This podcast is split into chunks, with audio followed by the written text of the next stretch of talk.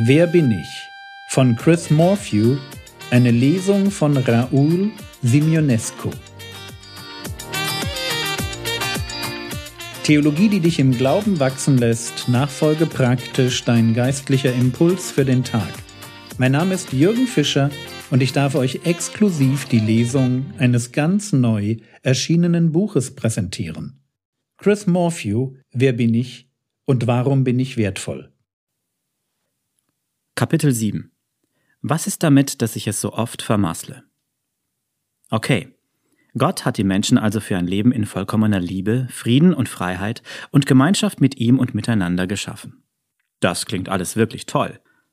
Leider klingt es aber auch so gar nicht nach der Welt, in der wir tatsächlich leben.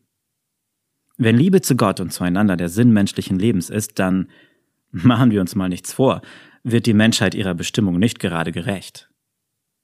Ich meine, klar, es gibt da draußen ein paar unglaubliche Beispiele von Liebe. Aber die Welt ist zugleich voll von Krieg, Gewalt, Ungerechtigkeit und Leid und jedem anderen erdenklichen Übel. Wenn Liebe der Sinn menschlichen Lebens ist, dann ist irgendetwas schrecklich schiefgegangen. Und wenn wir mal ehrlich mit uns selbst sind, wir alle sind Teil des Problems. Die Bibel formuliert das folgendermaßen. Alle haben gesündigt und die Herrlichkeit Gottes verloren. Römer 3, Vers 23. Stell dir vor, du visierst mit Pfeil und Bogen ein Ziel an. Du zielst auf den Punkt in der Mitte, spannst den Bogen und lässt den Pfeil los. Er schwirrt durch die Luft. Und dann geht er in den Boden und bohrt sich in den Dreck. Du hast nicht nur den Punkt in der Mitte verpasst, du hast noch nicht einmal die Zielscheibe getroffen. Die Bibel sagt, dass so unser Leben ist. Gott hat uns zu dieser unglaublichen, herrlichen Bestimmung berufen, zu einem Leben in perfekter Liebe zu Gott und zueinander. Das ist die Zielscheibe. Das Problem ist nur, keiner von uns schafft es tatsächlich, sie zu treffen. Das wirft eine Frage auf. Wie reagiert Gott darauf, dass wir unsere Lebensbestimmung verfehlen, für die er uns geschaffen hat? Kehren wir noch einmal zu der Geschichte von dem Hirten zurück, die Jesus erzählt hat. Eigentlich sollten wir noch ein Stück weiter zurückgehen. Kurz vorher begegnen wir nämlich den beiden Personengruppen, denen Jesus diese Geschichte ursprünglich erzählt hatte. Immer wieder hielten sich auch Zolleinnehmer und andere Leute mit schlechtem Ruf in der Nähe von Jesus auf. Auch sie wollten ihn hören. Die Pharisäer und die Gesetzeslehrer waren darüber empört. Der nimmt Sünder auf, sagten sie, und isst sogar mit ihnen. Lukas 15, Vers 1 bis 2.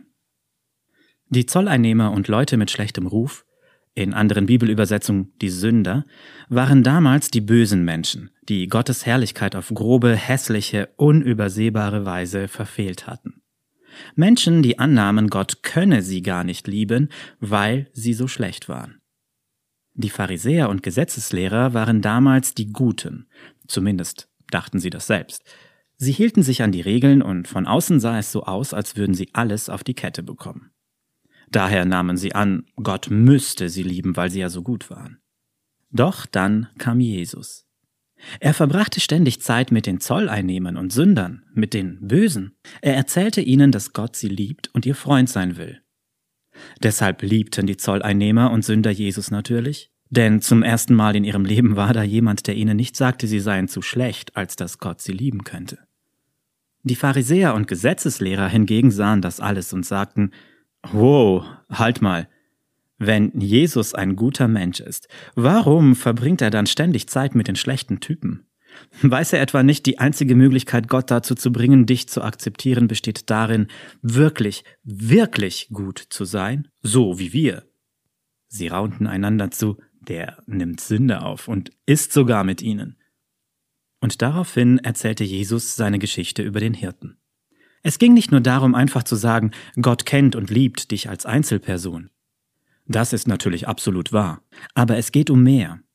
Der Grund, warum Jesus von einem Hirten erzählte, der ein verlorenes Schaf rettete, war folgender. Er wollte damit beschreiben, was Gott für verlorene Menschen tun will. Für Menschen, die Gottes Bestimmung für ihr Leben verpasst und ihre Freundschaft mit ihm verspielt haben. Jesus wusste, dass die Zolleinnehmer und Sünder es gründlich vermasselt hatten. Tatsächlich war er nur deshalb gekommen. um sie zu suchen, sie zu retten und nach Hause zu bringen, um einen Weg zu schaffen, damit sie wieder mit Gott zusammenkommen konnten. In einem Punkt hatten die Pharisäer und Gesetzeslehrer recht. Gott hatte immer gesagt, die einzige Möglichkeit, wie Menschen ihm nahe sein konnten, bestand darin, ihn über ihr Leben bestimmen und sich von ihm führen zu lassen. Wie Jesus erklärte, lief das alles darauf hinaus, Gott und andere Menschen vollkommen zu lieben. Matthäus 22, Vers 37 bis 40. Das aber hatten die Zolleinnehmer und Sünder offensichtlich nicht geschafft. Der große Schock für die Pharisäer und Gesetzeslehrer war jedoch, dass Jesus wiederholt darauf hingewiesen hatte, dass auch sie es nicht geschafft hatten. Von außen betrachtet mochten sie wirklich gut gewirkt haben.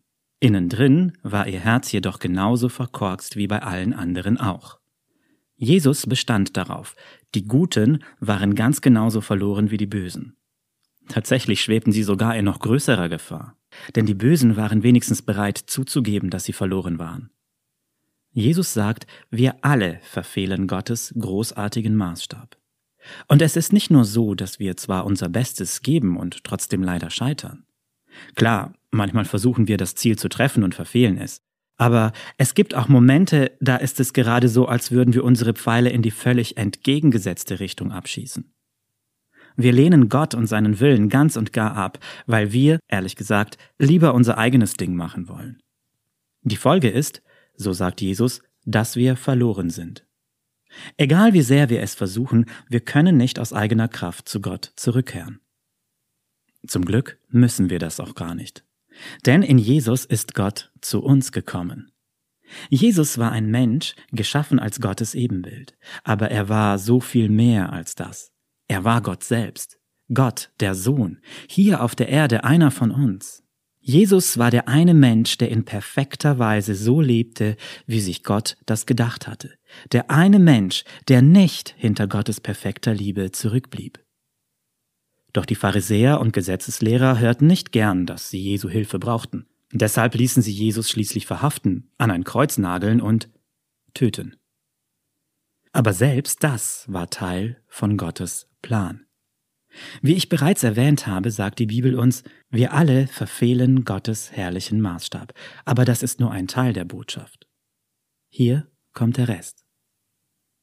Denn alle haben gesündigt und die Herrlichkeit Gottes verloren. Doch werden sie ohne eigenes Zutun durch seine Gnade gerecht gesprochen. Das geschieht aufgrund der Erlösung, die in Jesus Christus Wirklichkeit geworden ist.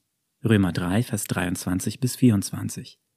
Durch seinen Tod am Kreuz nahm Jesus die Schuld für all unser Versagen auf sich.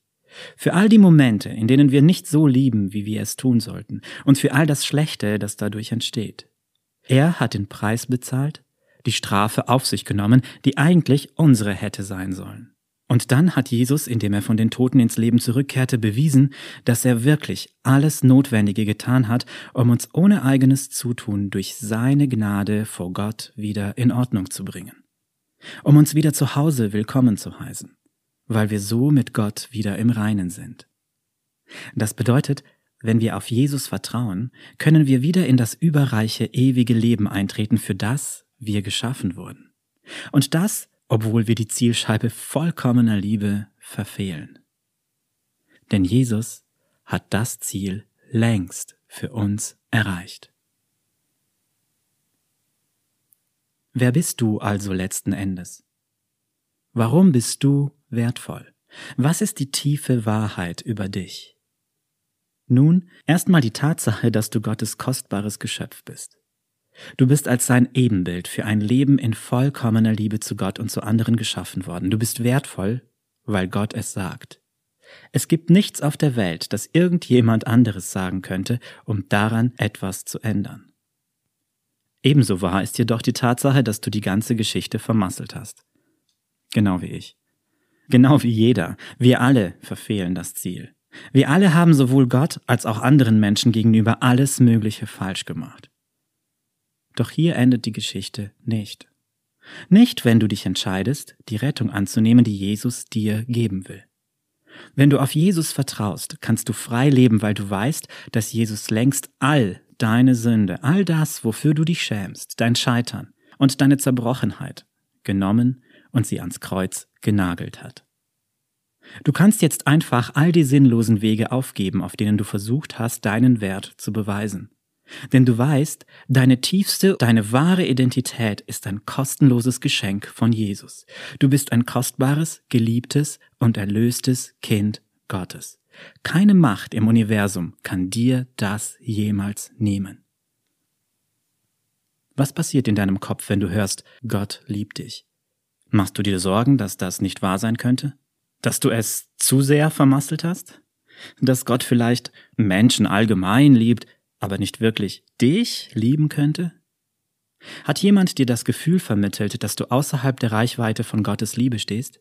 Dass du irgendwie nicht gemeint sein könntest mit der Einladung Jesu? Nun, dann liegt diese Person falsch. Jesu Tod am Kreuz ist der Beweis. Ganz gleich, wer du auch bist, ganz gleich, was du auch getan hast. Du bist geliebt, du bist willkommen, du bist mit seiner Einladung gemeint. Andererseits gilt auch, wenn du denkst, du bräuchtest Jesu Hilfe nicht. Wenn du insgeheim denkst, klar, natürlich liebt Gott mich, wer würde mich nicht lieben? Dann, so sagt Jesus, hast du es noch nicht begriffen. Denn was das Kreuz uns noch im Hinblick auf Jesu Liebe und sein Rettungsangebot zeigt, ist, jeder braucht dies. Jesus ist nicht für dich gestorben, weil du ein halbwegs guter Mensch bist, der nur einen kleinen Vergebungsschubs braucht, um über die Ziellinie zu kommen. Er hat das getan, weil es die einzige Möglichkeit war, dich zu Gott nach Hause zu bringen.